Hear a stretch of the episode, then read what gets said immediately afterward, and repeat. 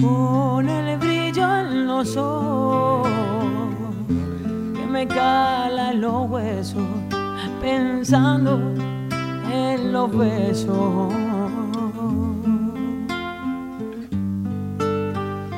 Que robó a su compañero antes de partir de la prisión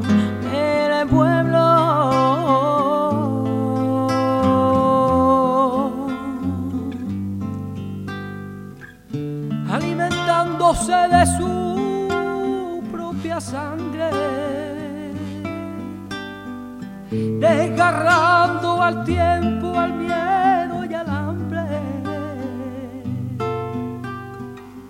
Republicana, es su sonrisa, su mirada de mujer. Republicana, es la fuerza que le late Buenos días a todos y a todas queridos y queridas oyentes. Eh, bueno, hoy como ya viene siendo por desgracia en este año bastante negro, comunicaros, venimos a como siempre a trasladaros una noticia mala. En este caso mala para los republicanos y republicanas de este país y a fin de cuentas para los demócratas y los que creemos que la lucha por la memoria histórica es algo fundamental para renovar y reafirmar los pilares de este país nuestro. Y es que el pasado 16 de septiembre, hace escasamente una semana, falleció de, bueno, pues por causas naturales eh, Ascensión Mendieta Ibarra. Para todos aquellos que la conozcáis, eh, pues muy bien. Para todos aquellos que no, que posiblemente seáis bastantes, sobre todo aquellos que nos escucháis desde fuera de nuestro país, desde América Latina o desde América, bueno, pues eh, Ascensión Mendieta Ibarra fue una mujer nacida en 1925, ya muy mayor, que vio en 1939, el 15 de noviembre, como unos falangistas y un grupo de guardias civiles llamaban a su puerta y se acaban arrastrando a su padre, Timoteo Mendieta, sindicalista y miembro de la UGT, de su casa. A Timoteo Mendieta lo encerraron en la cárcel de Guadalajara y un par de meses después desapareció. Eh, no corrió demasiado tiempo hasta que Ascensión Mendieta, su madre y sus, y sus hermanas y hermanos supieron la suerte que como tantos cientos de miles de personas su padre había corrido. Eh, un, un, buen día, un grupo de falangistas lo sacó a rastras del penal, lo metió en un camión, lo llevó a las tapias de un cementerio y lo fusilaron. Lo mejor de todo es que Timoteo Mendieta y otros 25 seres humanos, hombres y mujeres, eh, todos ellos asesinados por sus ideas eh, en aquel año de 1939, bueno, pues eh, siguieron hasta hace un año enterrados detrás de las tapias del cementerio de Guadalajara. La razón, la razón es que los poderes públicos en este país nunca han tenido, salvo excepciones que honran pero que no hacen cambiar nuestra opinión, los poderes públicos, insistimos, en nuestro país no han tenido nunca ni la decencia moral ni la valentía personal de abrir las fosas comunes en las que, según los cálculos más conservadores, se encuentran 150.000 personas, hombres, mujeres y en algunos casos niños. Ascensión Mendieta se dio a conocer por varias razones. En primer lugar, la manera que tenía de hablar acerca de un tema tan delicado como el asesinato y desaparición de su padre. A una persona, cuando le desaparece un ser querido, y mucho más si es un padre o una madre, o quizás un hermano, eh, lo primero que le invade es la furia y siempre un sentimiento de, agravio y un sentimiento de revancha contra aquellas personas que le arrebataron al ser querido. Esto es aceptado por todas las personas. Sin embargo, Ascensión Mendieta, si por algo se caracterizó, fue siempre por hablar de una manera muy pausada y muy clara. Una manera que tenía de hablar que excluía cualquier tipo de prejuicio hacia los asesinos de su padre, que por desgracia murieron hace mucho tiempo, escapando, faltaría más, al rigor de la justicia en este país. Ascensión Mendieta, como muchas personas mal pensadas se imaginan en este país, no la movía la venganza en absoluto. Sabía que la justicia contra su padre podía exigirse de varias maneras, pero que era imposible exigir cuentas a, en primer lugar, eh, los asesinos de su padre y en segundo lugar a un sistema que supuestamente desapareció hace ya casi 40 años, pero que en muy buena parte de España sigue siendo aquel que impulsa los motores de nuestro país. El franquismo sigue vivo y eso no puede negarlo nadie, absolutamente nadie. Ascensión Mendieta lo sabía y desde que era pequeña, él, ella, sus hermanos y hermanas y su madre lanzaban flores por encima del cementerio, de la tapia del cementerio de Guadalajara, puesto que su padre y sus 25 y los 25 seres humanos asesinados con él, bueno, pues estaban enterrados en una fosa común, en una zona eh, que era de acceso restringido. No fue hasta 1978 que pudieron eh, pasar al otro lado de la tapia y verificar el lugar donde estaban enterrados. Pero como siempre sucede en este país, la burocracia se impuso y una persona no puede ponerse a cavar en un cementerio público por su propio, por su, bueno, por sus propias acciones, por su propio mérito. Tiene que reunir una serie de permisos. Y es en la lucha por la obtención de estos permisos para cavar una puñetera zanja en un puñetero cementerio, para lo que, bueno,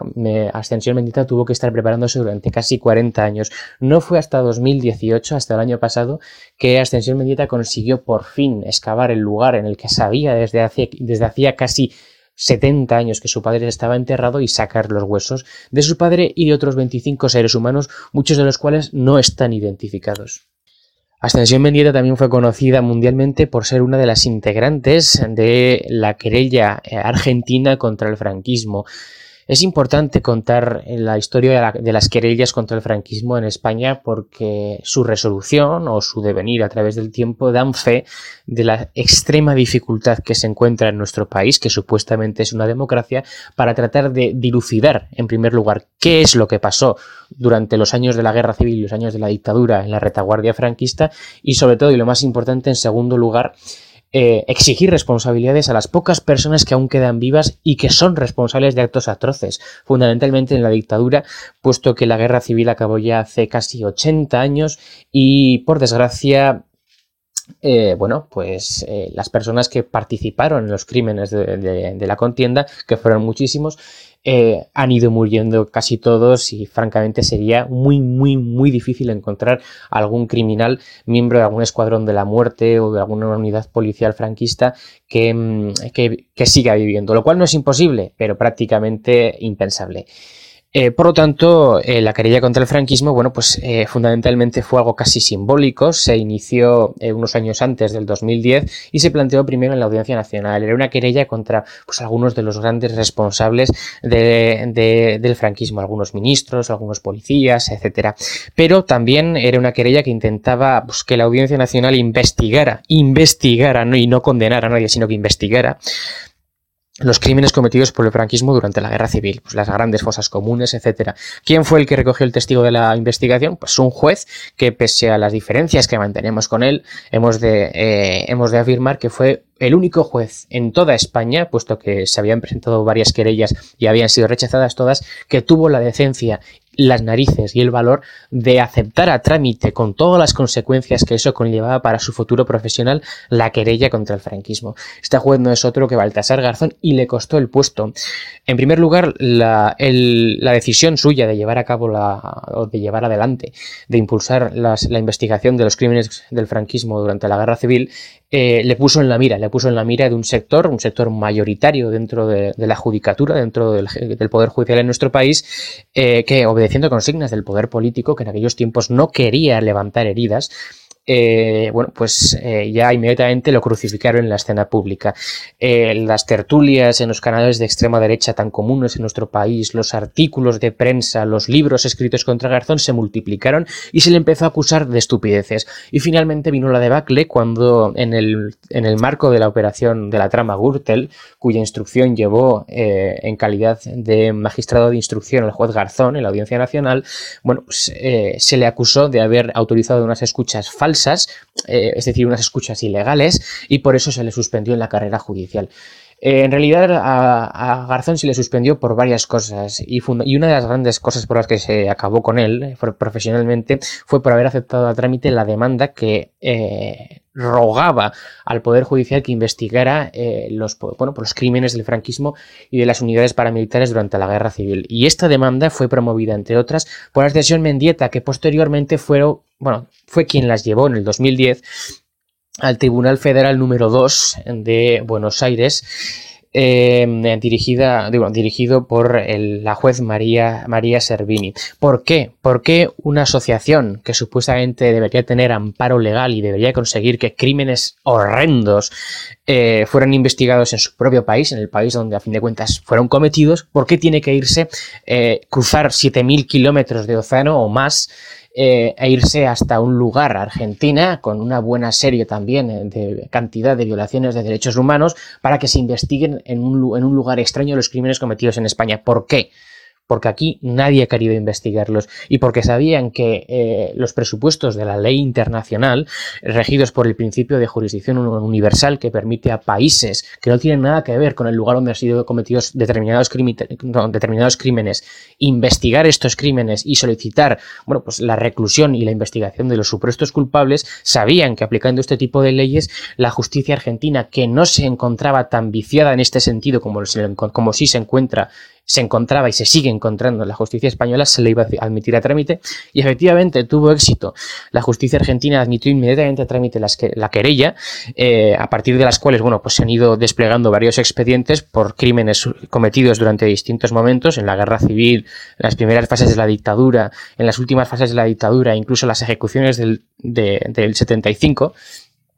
Y eh, bueno, pues se han solicitado cosas que en ningún momento nosotros pensábamos que iban a ser posibles. María Servini solicitó la detención de Martín Villa, por ejemplo, que fue ministro con Franco y fue secretario de Seguridad Pública con el gobierno de Adolfo Suárez, culpable de masacres durante la mal denominada transición, como la de Vitoria, como la de Pamplona, etcétera.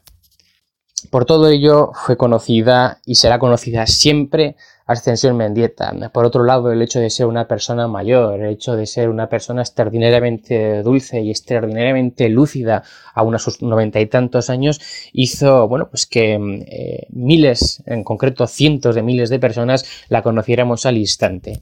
Eh, la muerte de Ascensión Mendieta deja un vacío, deja un, vacío, innegable, eh, sobre todo en el ámbito de la memoria histórica en nuestro país. Y francamente es hora de confesar que la memoria histórica no tiene por qué ser reivindicada por la izquierda en este país, pese a que por desgracia es el único movimiento político, el de la, el de la verdadera izquierda en este país, que se interesa por la, por la memoria histórica. La memoria histórica para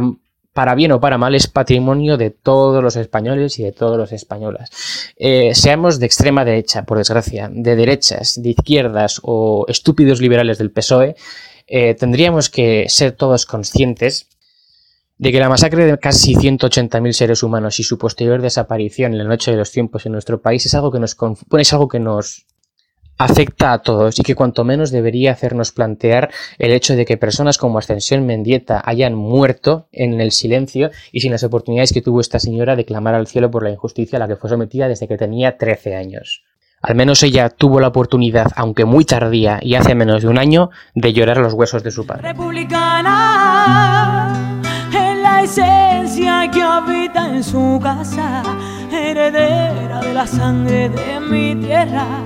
Amamantándonos de sed de libertad.